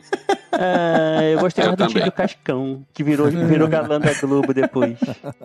Aliás, eu tenho uma queixa pra falar sobre a série da Turma da Mônica. Ih, é uma queixa que eu dei mole. Mas é o seguinte. Elvis, mas precisa, tem certeza? Precisa, precisa. Porque é o seguinte, tinham oito episódios, aí eu pensei, cara. Eu tentei, hein, galera. Eu vou ver os episódios, eu quero ver o, o Caruso, e aí eu fui ver o episódio que tinha o Caruso, e aí depois eu descobri que era uma ordem só e era uma história só, e eu vi o fim antes de ver o resto. Na moral. Culpa é da Globo, não é tua, não. É. Que viu para fora de ordem. Pô, mas eu achei que uma série, eu pensei, ah, eu vou, pensei, eu esqueci que todas as séries atualmente são minisséries, são filmes enormes divididos, dei mole. Tu errou a ordem de leitura de Turma da Mônica. Pois é. Mas em compensação eu reconheci as referências a Stephen King. Você viu? Você viu, Nádia, as referências a Stephen King? Cara, eu ainda não consegui assistir a série. O diretor postou no, no, no Instagram dele. Olha aí. E a minha segunda e última pergunta, antes da gente passar pros nossos apoiadores. Qual série de heróis vocês mais gostaram? She-Hulk, Moon Knight, Pacificador, Miss Marvel ou Sandman? Moon Knight foi em Pacificador. 2022? Sandman. Foi. Pacificador. Moon Knight. Sandman. Ah, cara. Mas não, Sandman não é de herói, não vamos misturar. É, não é de herói, mas Sandman. É, de herói, gente. Pacificador. Moon Knight. Ah, cara, difícil. Não é difícil, não. É Moon Knight. Não, é fácil. Pacificador.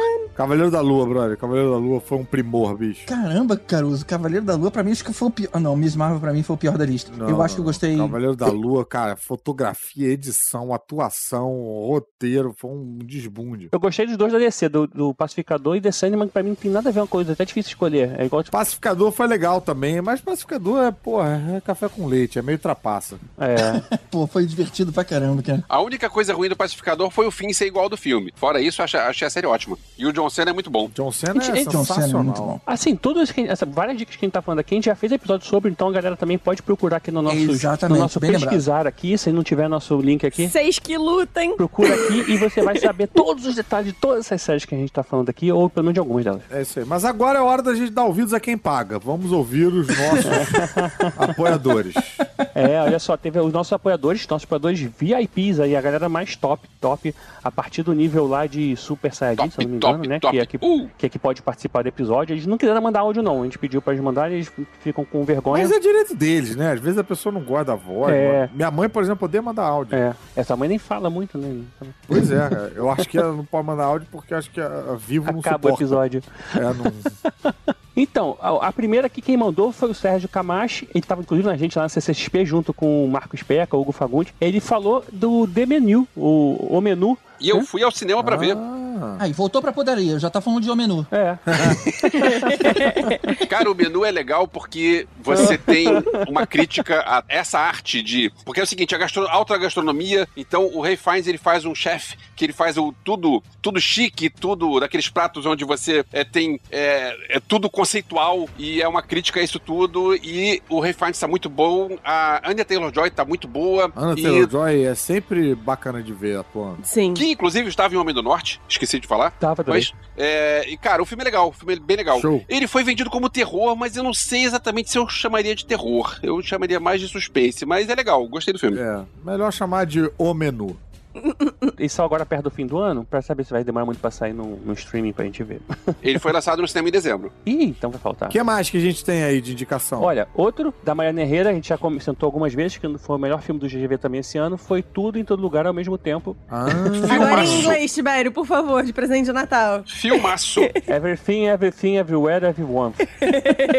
Não. e eu tenho uma teoria de por que, que o GG não gosta desse filme. Que filme chato. Porque Por esse filme é tão bagunçado, é tanta coisa acontecendo ao Entendi. mesmo tempo, Talvez. que o GG deve ter ficado com toque. O GG começou a ver aquilo, ah, não pode, como assim? Como mudou? Mudou o aspect ratio da tela. Como pode mudar o aspect ratio da tela?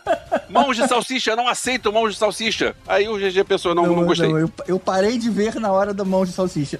Até o mundo das pedras, eu ainda tava indo. Quando veio a mão de salsicha, eu falei, ah, não, aí já, já é demais pra mim. Cara, a cena das pedras é sensacional quando as duas viram pedras e ficam conversando com em silêncio, com intertítulos no meio da tela. É sensacional. Esse filme é muito divertido. Pra quem não viu e não é o GG, é, eu recomendo. O, o filme é, Imagina multiversos da loucura de Da verdade. loucura. Beleza. É, Porque o filme é maluco e a mulher ela descobre que ela tem que pegar habilidades dela em, outras, em outros universos paralelos pra conseguir salvar o universo. e é essa bizarro, Fogo. bizarro, bizarro. Rodada de- Vamos Agora lá, sim, que não é mais? só você que recomenda, tá? Ela ganhou vários prêmios aí, inclusive recentemente, então...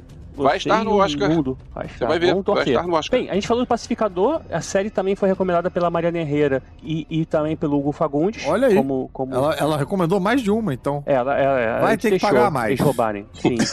Tem que pagar mais. E temos episódio exclusivo sobre ela. o Hugo Fagundes também falou do The Batman, aí que o GG também gostou esse ano. Que aí, também né? temos Bom episódio pra exclusivo. caceta. Melhor coisa do ano. Melhor coisa do Pô, ano. maravilhoso. Bom filme. Não, não é tão bom quanto Tudo em Todo Lugar ao mesmo tempo, mas é um bom filme. Vocês estão loucos, gente. Pelo amor de Deus. Que isso? Gente, que engraçado. Parei de ouvir o Caruso do nada. Sumiu a voz dele.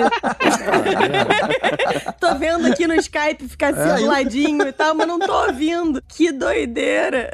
É basicamente o que acontece com o Batman no filme também. Ninguém ouve ele e a interferência dele no filme é inútil. Gente, que loucura.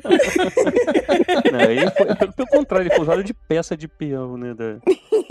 Ah, que mais? Que mais? Que mais? Caruso, amo você, viu? Ó, vamos lá. Outras duas séries que muito boas aí, assim, eu concordo também. Foi Mansão Rosa do Hugo, já que ele já tinha dado duas dicas antes, mas a gente não pode deixar de aproveitando pra falar que foi Arcane e Sandman, né? Que a gente votou aqui também. Sandman, sim. E Arcane foi muito boa, cara. Não- Você não precisa saber nada de. de- Ah, Arcane anim- animação, né? Eu vi essa aí É. também do videogamezinho lá. você não precisa saber nada do game pra ver. Ela é muito boa, cara. Muito boa. Tinha um visual ba- bacana. É, não vi tudo não, mas tinha um visual É, bacana. Visual muito bacana. Eu tive problema com o excesso de saltos temporais na série, né? Você tem- É, eu também, eu também. Eu, eu acabei me, me perder um Dá pouco. um tipo um caralho, brother. qu- Quanto. Porra, eu tava no passado do passado do passado quando começou a parada. Tem Ah. isso. Mas é muito boa, principalmente o visual. Bonita pra caramba, realmente, é bem feito. E vamos esperar aí a próxima temporada. É, o Bruno Mancini falou, que a gente já até comentou, The Legend of Vox Machina. Aí, lógico, que a ia trazer essa Maravilhoso. ideia. Show. O Marcos Especa falou de Ruptura, Severance. E, pô, cara, essa série também... Ruptura? Ruptura. Que, Que teve teve episódio? episódio. É da onde? Apple TV. Não só assistimos, como Apple falamos TV. sobre ela aqui. Ah, é, eu devia estar E bêbado. ainda fiz a podcast dica, assim que saiu. Cara, essa série é muito boa. A gente trouxe até um, um psiquiatra e psicólogo pra falar sobre ela, sobre a ideia É da con- confinamento, a divisão Ficou do- bem da legal. cabeça e tal. Foi É. bem legal. Um, um apoiador nosso, né? Foi o Eduardo Tomazetti, né? Ele era é, hipnólogo e tal, e falou dessa série com a gente. É. O Marcelo Parreira falou de um filme, é, Our Flag Means Death, Nossa Bandeira e a Morte. Não, é uma série. É uma série. É uma série? É uma série de piratas gays. Essa eu não conheço. Ah, é, do Taika. Waititi, essa É aí? da, do Taika Waititi e The Riz, sei lá o quê. Tá na minha fila, tô louco pra ver isso aí, cara. Cara, Caruso, fure toda a sua fila e coloque eles na frente, porque É a série mesmo? é boa pra um cacete. Essa eu não conheço. É tá com aí. o cara do. O, o, o empresário do. Flight of the Concords, né? Acho que é. Aí você me quebrou. É, o neozelandês. Esse cara é muito engraçado. Mas capaz, Riz alguma coisa. É. Riz Darby. Muito, muito. Riz Darby, isso, obrigado. Cara, muito boa a série. Eu Quero assisti. eu fui assistir meio, tipo, influenciada pelo TikTok, então meio, ah, não sei se eu vou gostar e tal. E assisti de, de enfiada, de uma sentada só. E voltamos ao piroca. Agora, assim, vale a ressalva de que é o humor do Taika Waititi. Você tem que saber pra que, que você tá indo assistir, né? Tipo, é aquilo. Beleza. Mas é muito bom, muito divertido. Essa série tem o Will Arnett e eu queria falar também de Murderville, que é dele, que eu achei muito divertido. Tem sim, acabei de lembrar quem ele faz e é maravilhoso. Que proposta interessante. Eu não sabia que tinha sido 2022 também. Murderville foi. Eu tô vendo aqui que é da HBO Max, pra quem quiser ver também. O War Flag Means Death, né? É, o Murderville não. Murderville é Netflix. Netflix. Murderville é uma série de detetive e improvisação. O o Will Arnett tem uma estrutura de episódio que você tem que desvendar um crime e ele recebe um convidado que não sabe o roteiro, ele não recebe o roteiro. E aí os outros atores vão jogando com ele, dando opções e tal, e o cara tem que ir improvisando e sendo sacaneado na série. Cara, bem legalzinho. Como é que é aquele, é o primeiro cara que ele fica obrigando o cara a comer negócio de pimenta, sanduíche? Caralho, é engraçado pra um É caralho. o Conan O'Brien. Puta, aquilo é muito bom, cara, aquele episódio. Mas peraí, é formato tipo teatro? Não, cara, é formato tipo série de TV. É o- tipo série série, só que é por improvisação. E O- eles ainda brincam muito com os clichês de, de série de detetive anos 80, assim, tipo. Vai a Sherry Stone, aí ele fica sacaneando a Sherry Stone, que ele, ele fica dando em cima da Sherry Stone e a Sherry Stone desviando dele, assim, ao mesmo tempo. Também umas paradas meio... Esse ficou, não ficou o tão legal. Will Arnett faz o- um detetive que se divorciou e tal, tá sempre, tá dormindo no escritório. Cara, é bem engraçado. É assim, varia muito de convidado pra convidado, né? Mas o cara lá dos Eternos, que faz também o Silicon Valley, é o,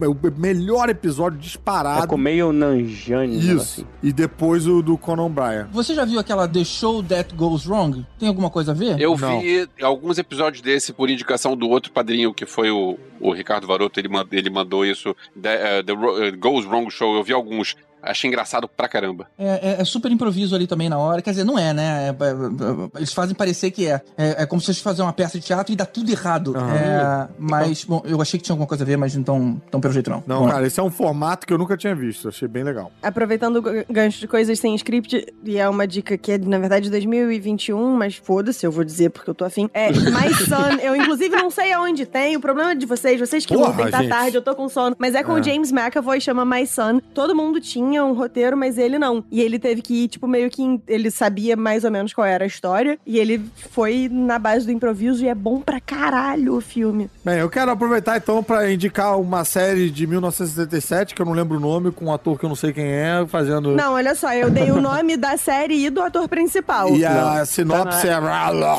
blá. E tem a Claire Foy também, que fez The Crown. Ó, é, tá na, é no Prime Video. Olha aí, tá vendo? Tibério é, É um muito mais filme- eficiente do que eu. É por E isso um que a gente filme. é parça. É. e pra terminar, já que eles estavam falando de Our Flag Means Death, do, do Taika Waititi, começaram a falar também, e aí veio aqui pra nossa menção rosa, What We Do in the, Cha- in the Shadows. Aí também... Ah, sim. Mas isso é bem mais antigo, É né? bem mais Não antigo, é. Não, então, a série não. A gente tá falando da série de televisão. O Kid Cosmic encerrou esse ano, talvez? Não sei, cara. Mas é- o final da temporada de Kid Cosmic é lindo. Desenhos e animados Netflix. What We Do in the Shadows, na verdade, é a temporada recente, né? Apesar de ser de 2019. Ah, ela, sim, Ela tá na quarta temporada agora. Ah, Então, continua assim, sendo feita a série? Isso, continua sendo feita. Ela é de 2019, 2020, 21, 22. Agora está na quarta temporada. Ah, que legal. Não sabia, não. É, eu achava que tinha acabado também. Por isso que ela está aqui pra você. Ah, sim, É, porque aqui ah. é, aqui é roteiro. Eu Aqui é tento, né? qualidade. Controle. É isso aí. Isso aqui não é piróquio, não, porra.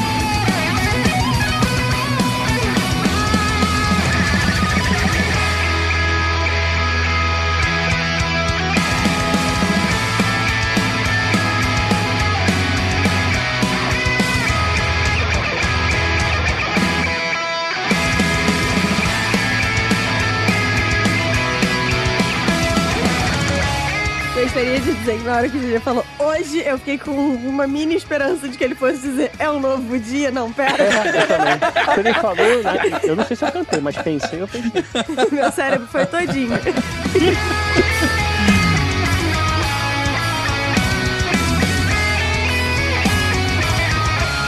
Rapidinho, não é só cinema não, né? Porque eu só, Não, é só cinema e anotei série. série. Não, não. Pelo amor de Não é Deus, cara. Desceu um caldo frio aqui agora. Dash Watch Sad. Não, É porque série não tem pro... Sé- série não tem. Por favor, agora que eu entendi. série não teve problema na pandemia, né? Então talvez nesse primeiro bloco a gente fale mais sobre Porra. cinema mesmo. Isso tá falando você, que não tem que ficar trancado no hotel com máscara enquanto gravava a Turma da Mônica, série.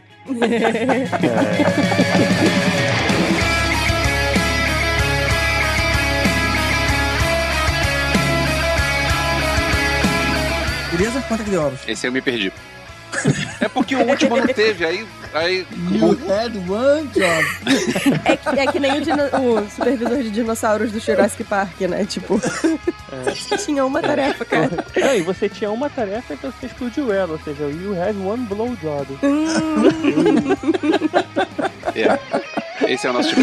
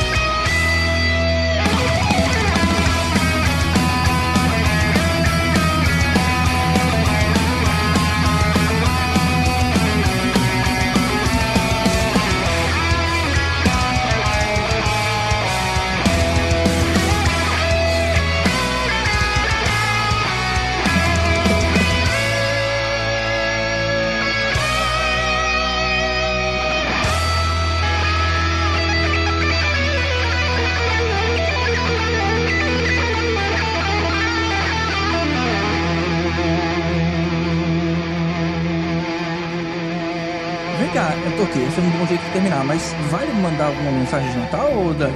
Adeus, ano velho, feliz ano novo, que tudo se realize no ano que vai nascer. Muito dinheiro no bolso, saúde pra dar e vender. E aí, bota som de fogos. Merry Christmas, you filthy animal.